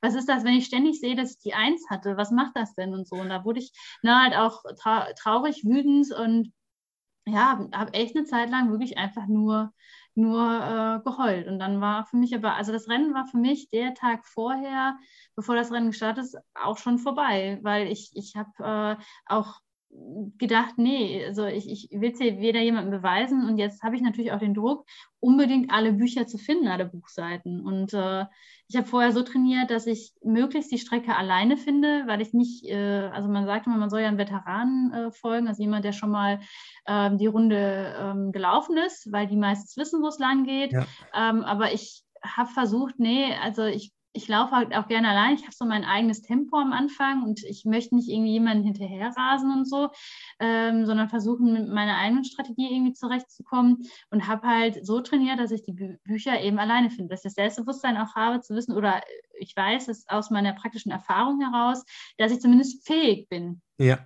zu, zu finden. Ne? Mit dem Wissen bin ich da reingegangen und äh, auch da dachte ich, okay, jetzt, jetzt muss ich es auf jeden Fall irgendwie, muss ich es jetzt beweisen, dass ich äh, das schaffe, aber ich weiß, dass ich es schaffe. Und dann, als ich dann gestartet war, war dann halt relativ schnell klar, nämlich als ich das erste Buch gefunden habe, so ist nee, ja, ganz ehrlich, nein, du, du, also das, was ich machen konnte, das, was ich in dem Moment dann beeinflussen konnte, weil ich relativ viel verloren habe schon vorher dann dadurch, dass ich gesagt habe, nee, ich mache es jetzt auf meine Art und Weise das, das ist das, was, wo ich meinen Kopf bewahren kann, wo ich sagen kann, ja. ich bin stolz, dass ich mir in den Spiegel schauen, mich anschauen kann und sagen kann, hey, das hast du, hast du gemacht, wie du bist und du hast dich nicht verstellt oder gezeigt, irgendjemand irgendwas bewiesen oder dich dann dadurch beeinflussen lassen, sondern das war der Game Changer. Das hat halt das Rennen verändert in dem Moment, aber ich gesagt, nee, ich mache das ich lerne jetzt die Strecke kennen, habe einen richtig geilen Tag, lass mir unheimlich viel Zeit, genieße die Sonne, genieße aber auch, wenn es mal regnet, genieße das Essen ähm, und finde alle Bücher wie ein Abenteuer. Punkt. War davor die Idee eher, sich an jemand ranzuhängen, an einen Veteran? Nee, also auch nicht. gar okay. nicht. Weil, also wie gesagt, ich ähm, habe eher immer Probleme. Ähm, es ist auch egal, wie schnell oder wie langsam derjenige mhm. oder diejenige ist. Ich habe einfach Probleme, mich an ein Tempo von jemand anderen ähm, anzupassen. Also okay. ich, ich, muss so mein eigenen Tempo starten, wie ich mich wohlfühle und gut fühle. Und dann kann man immer gucken. Aber sich irgendwie anzupassen, finde ich immer sehr schwierig. Und wie würdest du denn die Strecke oder die Streckenabschnitte beschreiben? Also wie geht's, wie, wie geht's quasi von diesem berühmten gelben Gatter, wie geht's denn da, wie geht's da ab? Wie, wie findet man in die Strecke? Was erwartet einen da? Mm, ähm, ja, wie in dem, ich glaube auch in dem Film gut dargestellt. Ich glaube, es ist ein Drittel offizielle Trails und zwei Drittel Off-Trail-Passagen. Und äh, man kann sich das vorstellen, kreuz und quer in den Wald. Mhm. Aber ja, wenn man, wenn man äh, sich die Zeit genommen hat und, und, Karte und Park studiert hat und so, es, war das halt ganz cool, weil ähm, ich hatte ja, ja die Karte und ich habe im Vorfeld schon alles mir auch angeguckt und so und dann nachher zu sehen, cool, ah ja, und das ist jetzt der Weg und du kommst jetzt da raus und ah ja, cool und ähm, du hast eine Menge Instructions, die du bekommst und ähm, die hatte ich im Vorfeld auch schon gesehen und das dann wirklich auch live zu sehen, so, ah, das hat er also gemeint. Jetzt wird's klar. Und das war äh, total du meinst, cool, oder? Du, du, spielst auf die Beschreibungen, wo die mhm. Bücher quasi dann versteckt sind, in Anführungszeichen. Genau, wo die Bücher versteckt okay. sind. Oder auch, auch durch den Tunnel da in diesem Gefängnis zu gehen. Ne? Also vorher schon äh, kommst du den Berg runter und denkst, ah geil, das war auch in dem Film und boah, voll cool, dass du jetzt hier bist. Und du, du lebst halt in diesem Moment, wo du denkst, hey, wir machen das jetzt hier wirklich. Also das ist jetzt hier das ist der Barclay-Mann, ne? So bis hin zu, ah ja, komm, das ist jetzt wie ein normaler äh, ähm, Abenteuertrip hier und dann so, nee, das ist der Barclay-Mann. Und so, dann hast du diese Bücher und dann denkst du, hä, das ist so unwirklich hier jetzt gerade, aber auch sau cool, ne? So, also. Und, und ging es dir wer, oder auf der Strecke auch schon darum, immer mal wieder die Zeit im Blick zu haben? Weil man hat ja so ein, ich glaube, zwölf Stunden Limit ist es ja pro Runde, das man hat. Mhm. Nee, wo, wo klar Oder war es wirklich eher so, ja, ich suche jetzt die Bücher und ich, das ist mein Ziel. Ja. Ich will da jetzt einfach die Runde ja. abhaken. Genau, äh, okay. das, das war eher, also auch nicht im Sinne von abhaken, aber ich will, mein Ziel war, ich habe eine gute Zeit und mhm. ich mache das jetzt als Abenteuer. Und da habe ich dann kein Mal auf die Uhr geguckt oder sonst was. Mir war, mir war das dann so wurscht. Das wäre wahrscheinlich, ähm, oder ich vermute, das wäre anders gewesen, wenn ich nicht die Eins gehabt hätte.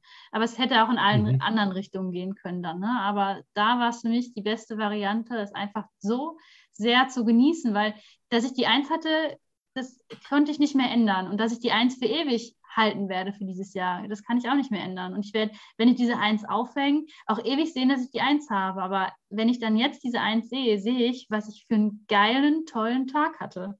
Jetzt wäre gerade meine nächste Frage gewesen, wenn du das jetzt nochmal reflektierst oder vielleicht mal in einem halben Jahr, Jahr nochmal reflektierst, würdest du dann, glaubst du, du siehst die Eins dann nochmal anders, aber ich glaube, du siehst dadurch, wie du es beschreibst, siehst du es ja aktuell schon eigentlich fast schon als Glücksgriff, weil du dann die Chance hattest, das wirklich zu genießen auch.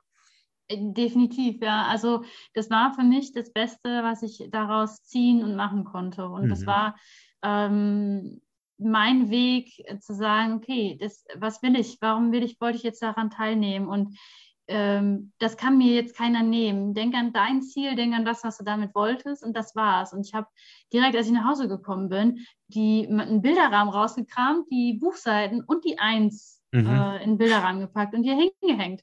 Weil, also, wie gesagt, äh, das ist jetzt einfach so, ich sehe es und ich denke, ah ja, cool. Und ähm, das klingt blöd, aber ich bin stolz auf mich, dass ich es genauso gemacht mhm. habe. Dass ich meinen Weg gefolgt bin und gesagt habe, nee, das ist das versaut dir niemand, dass du jetzt diese geile, geile, krasse Erfahrung hast und komme was wolle. Und wenn du jetzt 20 Stunden brauchst, ist scheißegal, aber du, du blickst immer mit äh, einem lachenden Auge zurück und weißt, wie cool das war. Und es ist doch krass, wie man doch eigentlich keinen besseren Spiegel auf das Leben selber irgendwie legen könnte, zu sagen, okay, ich versuche mich eigentlich auf alle Eventualitäten vorzubereiten und am Ende kommt dann doch irgendwas, mit dem ich vorher nicht gerechnet hätte und du hast trotzdem gemeistert. Das ja. ist doch unglaublich eigentlich, oder? Also für jemanden, der so viel Erfahrung hat wie du und der sich bewusst aus diese Komfortzonen rausschubst, immer mal wieder, um auch in der Geschichte vorher nochmal zu bleiben, in der Vorbereitung. Und dann kommt so ein Tiefschlag, und da sind wir jetzt beim, beim Boxen vielleicht auch wieder, kommt so ein Tiefschlag, mit dem man nicht rechnet. Und du hast es trotzdem geschafft, dich da irgendwie wieder rauszuhangeln. Das muss ja ein unfassbares Selbstvertrauen oder ein unfassbares eigenes Körper-Menschgefühl dir ja zurückgegeben haben, oder? Ja, es macht auf jeden Fall wieder einiges ähm, mit einem selber. Ne? Also einfach, also wie, wie gesagt, der, der Stolz zu sagen, ich habe ich bin mir wieder selber treu geblieben. Mhm. Ne? Ich, ich habe mir irgendwie gezeigt, okay, das, das bist du, ähm, und du bist halt sau individuell. Jeder könnte, wäre anders vorgegangen und das ja. ist aber dein Weg. Und ähm, ich, ich habe es für mich ähm, gut oder ich habe das Beste daraus gemacht und ich bin da auch sau stolz drauf. Und ähm, ich, ich schäme mich auch nicht für die Eins oder so. Ich, ich, ich könnte es auch rausschreien, ey, ich bin Nummer eins, aber ich erzähle ja. dir gerne, was ich daraus gemacht habe und so, ne? Weil das ist die wahre Story. Und jetzt im Nachgang erfährt man auch so viel über, wer schon mal die Eins war und was das mit einem gemacht hat. Und ich habe mhm. nochmal eine ganz andere coole Sichtweise auch bekommen, ne? Mhm. Über viele Menschen und so und neue Ansätze. Und das ist einfach total cool, ja. Und das ist immer äh, so diese Abenteuer, die bereiten ja irgendwie auch immer wieder auf das Leben vor, ne? Ja. Irgendwie ähm, oder wenn man weiß, man, man ist das, man hat das geschafft und äh, man konnte dadurch, äh, man ist dann wieder ein Stück weit gewappnet für das, was vielleicht noch kommt. Ne? Absolut. Und hast du dich dann während dem Lauf eigentlich, um nochmal die Frage nochmal aufzugreifen, dann irgendwann während dem Lauf nochmal jemand angeschlossen oder bist du den kompletten Lauf oder die komplette Runde dann alleine unterwegs gewesen? Ja, ja, genau, das äh, stimmt. Ähm, am Anfang war ich alleine unterwegs mhm. ähm, und es wollte auch niemand mit mir laufen, weil ich die Eins war. Also sind Echt? alle mal, okay, ja, mh, weil das ist ja Human Sacrifice, die kann ja gar nicht recht fahren, die hat ja hier nichts zu, äh, zu suchen er hatte nichts oh, verloren. Okay, krass, das ähm, hätte ich ja nicht, äh, nicht ja, erwartet, doch. dass da dann wirklich so eine doch, die doch, Haltung das, dann entsteht. Okay, krass. Ja, ja, das, das war schon krass. Ähm, äh, ja, und äh, dann habe ich aber ähm, einen Amerikaner wieder getroffen, den ich schon vorher im Park einmal kennengelernt habe. Und der kannte mich ja dann und er wusste auch, was ich schon so gemacht habe ja. äh, für, für, den Bucky halt. Und wir haben uns irgendwann entschieden, also wir haben uns mal ganz kurz irgendwie, ich weiß nicht mehr, bei Buch 2, 3 irgendwie getroffen und dann aber wieder beim Buch 4 und haben dann irgendwie gesagt, ach, weißt du was, komm, jetzt kommt eh ein Part, den kannte er nicht, ich aber schon. Ähm, und sag, lass uns doch einfach zusammenlaufen. Das kriegen wir doch hin. Und dann äh, haben wir uns dazu entschieden, also eher erstmal, also nicht, nicht bewusst, dass wir dann ähm, gesagt haben, wir bleiben die ganze Zeit zusammen. Da war es erstmal für diesen einen Teilabschnitt. Äh, und dann war aber irgendwann klar so, äh, nee, wir bleiben jetzt die ganze Zeit zusammen. Und dann, dann habe ich auch irgendwann gesagt, also ich hätte ähm, deutlich schneller jetzt irgendwie rennen können, ähm, weil er hat es nicht so geschafft, diese, das Downhill so schnell zu rennen mhm. und so. Ähm, berghoch waren wir relativ gleich auf. Ähm, aber ich hätte halt deutlich schneller halt rennen können unten, darauf war ich trainiert, aber mir war das egal. Ich, ich habe ähm, ihm dann irgendwann gesagt, so, nee, ich, ich freue mich jetzt, wenn wir das hier zu Ende machen. Und wir haben halt einen tollen Tag gehabt und äh, die Erfahrung nimmt uns da keiner mehr. Und was interessiert mich jetzt, ob ich es jetzt in, ich weiß es nicht, äh, 11 Stunden 40 schaffe oder in 18 Stunden 30 oder hast du nicht gesehen. Das interessiert mich wirklich jetzt gerade gar nichts mehr. Ähm, und das war halt, äh, ja, und dann sind wir zusammengeblieben bis zum Ende und das war ein schönes, schönes Finish. Und ich habe auch, irgendwann habe ich auch gesagt, ey, ich, ich bin wirklich dankbar, dass er gerade da ist und dass man hier zu zweit auch suchen kann, so ein bisschen, und dass wir ein gutes Team äh, gebildet sind. Der war halt auch äh, Virgin. Ähm, mhm. Und äh, da haben wir dann echt wahrscheinlich irgendwie so vier, fünf Mal, wir haben uns selber auf die Schulter geklopft, so, mein Gott, wir sind hier zwei Jungfrauen und wir haben die Bücher und so. Und uns haben wir mega gefreut, wie so kleine Kinder. So, ja, wieder ein Buch gefunden, Mann. Und das war äh, auch sehr, sehr cool, ja. Mega. Wie war das Gefühl, als du dann quasi Richtung gelbes Gatter dann wieder zurückkamst? Äh, ja, das war, das war cool. So, ja, ich äh, habe diese Runde geschafft. Ich konnte mir vieles angucken und ich habe es erlebt. Das war so cool und da, also auch zeitgleich irgendwie so unwirklich. So, okay, das war jetzt der Barclay. Mhm. Äh, ne, so, okay, du berührst da jetzt gleich das äh, Gitter und wirst dann irgendwie äh, getappt, ne, also mit Taps. Ähm, ja, und das äh, war halt immer noch so unwirklich, aber eigentlich war es auch cool. So, ja, wir haben die Runde geschafft, wir haben sie gemeistert. Und ja, dann ist der, der Tag jetzt vorbei, jetzt gehst du schlafen, guckst morgen nochmal, was die anderen machen und gehst dann wieder im Park ein bisschen äh, laufen und wandern und so. Okay. Ja, krass. Wahnsinn. Ja. Ja. Und ähm, wie, also wie lange warst du dann unterwegs auf dieser Runde? Wann warst du äh, quasi wieder, wieder im Park? Boah, ich, ich glaube, es waren mehr als 15 Stunden. 15 Stunden etwa, okay. Gab es schon mal eine Nummer 1, die überhaupt die Runde gelaufen ist? Äh, ja, gab es. Okay. Ja, gab okay. es. Und ich sag mal, in dem Lauf oder in dem Jahr jetzt, 2022, hat es wieder niemand geschafft, diesen Lauf zu finishen.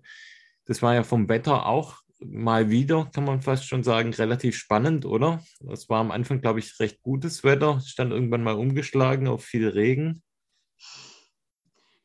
Aber das, auch das ist, das war kann man sich. noch ein sehr gutes äh, Barclay-Jahr, was das Wetter angeht.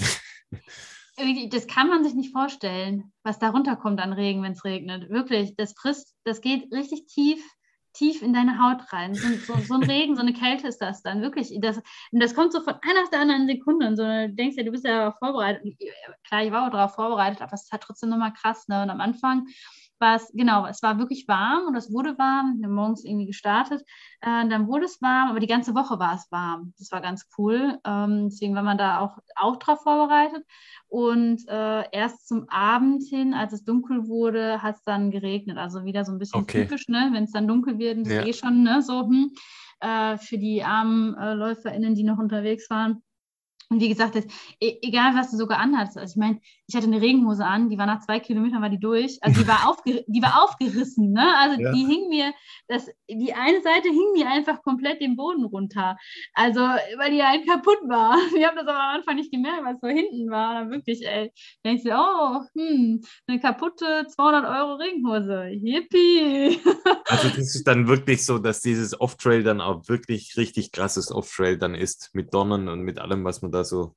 Genau, es ist nicht, nicht nur eine Erzählung und auch nicht mhm. übertrieben. Es war, wie gesagt, nach zwei Kilometern war die, die Hose schon kaputt. Äh, ich hatte noch so einen Kompressions, äh, Kommissionsstrumpf ja. an, aber ich bin irgendwann ähm, mal so ausgerutscht. Das ist, ist halt sausteil, du fällst halt öfter mhm. mal hin oder, oder setzt dich direkt auf den Po, um zu rutschen. Äh, und da bin ich einfach an so einen Ast hängen geblieben mit, meinem, äh, mit meiner Socke äh, mhm. so am, am äh, Unterschenkel. Und da hatte direkt ein Loch und richtig kaputt. Und da muss, komm da erstmal raus, ne? Wenn du so runter, so, ah, scheiße, ich hänge jetzt hier irgendwie oben mit dem, ah, jetzt muss ich erstmal gucken und so. Also, ja, hat schon viel äh, gekostet, der Lauf. Wahnsinn. Ja, wenn man die Erfahrung von dir jetzt sieht und, und deinen Berichten folgt. Und äh, vielen Dank, dass du uns da mitgenommen hast, da wirklich äh, alles über den Lauf zu erfahren wenn man dann nochmal überlegt, das Ganze dann fünfmal zu machen, dann wird das Ganze noch äh, viel unwirklicher eigentlich. Ähm, mhm. Aber ähm, ja, nochmal, Marina, vielen Dank. So, so eine unfassbar krasse äh, Geschichte von dir. Und ich, ich glaube, mit dir macht es auch noch ganz viel, wird es wahrscheinlich die nächsten Tage, Wochen auch noch viel, viel machen. Und äh, es war jetzt unglaublich toll, dass wir da mal einen Einblick bekommen haben in, in das Mysterium Barclay Marathon. Und ja, wie wir es eigentlich immer schon traditionell in unseren Interviews haben, haben wir auch dieses Mal wieder ein paar Blackbox-Fragen mit dabei, Jetzt kurze Frage, sagt es dir was? Hast du schon mal bei uns bei einem Interview ja. mal reingehört? Weißt du, was, was auf dich zukommen könnte? Ja, okay. ja ich, denke, ich denke schon. ich bin gespannt, mal sehen. Ne? Okay, also ich habe ein paar, ein paar Schnellfragen mit dabei. Das heißt, ich stelle dir die Frage, das Sinn und Zweck wäre, dass du so schnell wie möglich aus dem Bauch antwortest. Die Antwort darf dann gern auch etwas länger ausführlicher sein, aber sie sollte wirklich aus dem Bauch kommen. Und von dem her schlage ich vor, wenn es für dich okay ist, starte ich mal mit den Fragen mhm. und ähm, dann hangeln wir uns mal dieser Blackbox, die jetzt nicht Barclay ist, sondern Run Fiction Blackbox. Mhm. wir öffnen die Dose der Pandora und ich äh, starte einfach mal mit der ersten Frage. Mhm. Was darf in einem Barclay Marathon Rucksack auf gar keinen Fall fehlen? Regenjacke. Auch wenn sie zerreißt, trotzdem wichtig. Okay. ja. Nächste Frage. Warum sollte man diesen Lauf auf gar keinen Fall in Sandalen, andere Läufe aber schon in Sandalen laufen? Weil die Strecke zu ähm, ungenau ist. Du weißt nicht, was dich erwartet beim Barclay. Steine äh, und Schlimmeres. Deswegen lieber auf Nummer sicher gehen und Schuhe anhaben. Und warum sollte man andere Läufe dann mhm. doch? Weil äh, das vielleicht auch noch ähm, auf dich ja. bezogen, du läufst ja doch auch äh, gern auch mal ein Ultra mit Sandalen. Mhm. Üblicherweise eigentlich. Üblicherweise. was ist da für dich der Benefit oder was, warum sollte man das tun? Äh, ich liebe es einfach. Ich kann es dir nicht sagen. Es ist einfach mein, äh, oh, ich, ich liebe es. Also das sind einfach meine, meine Laufschuhe.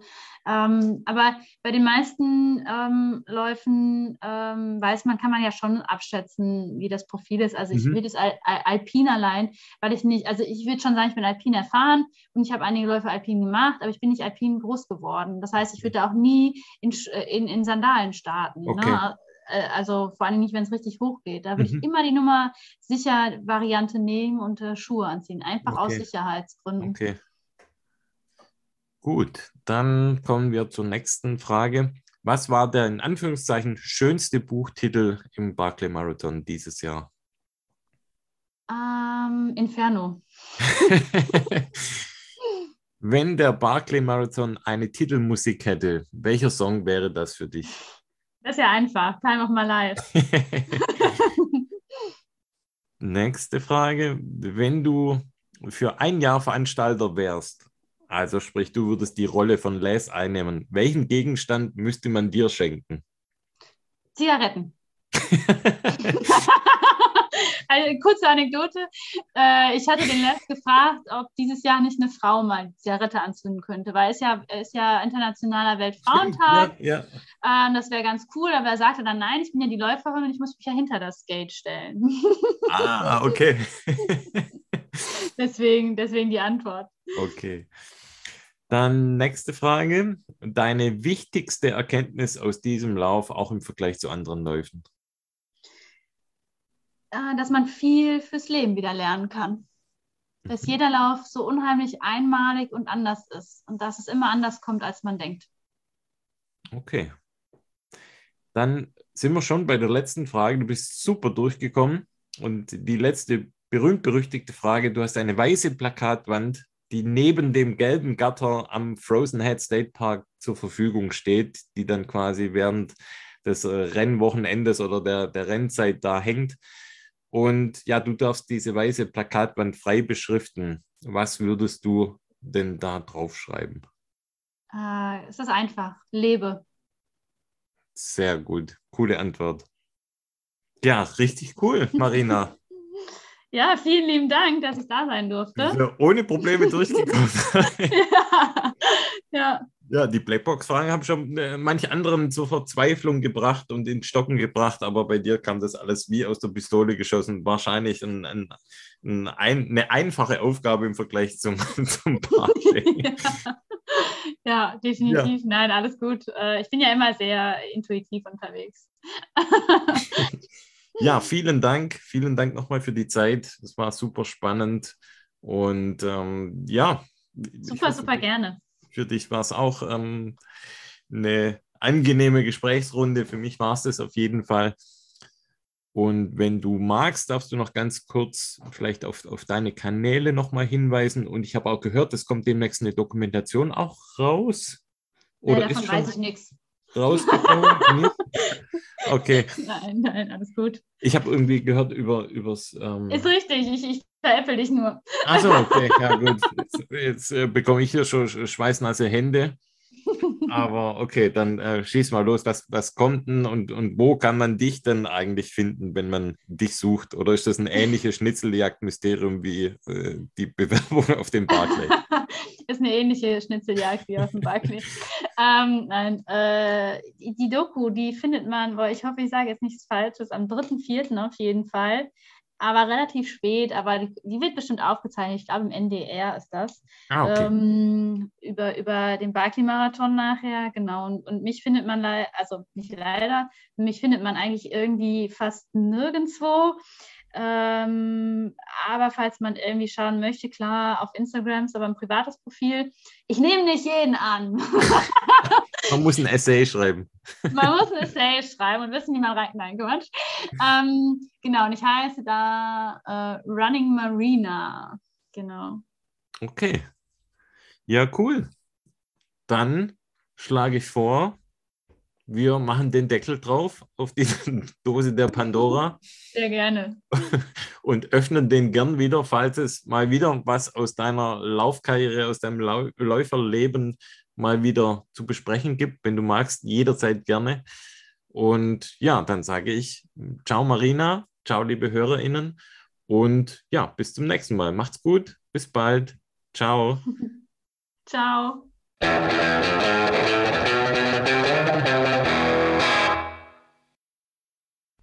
Hui!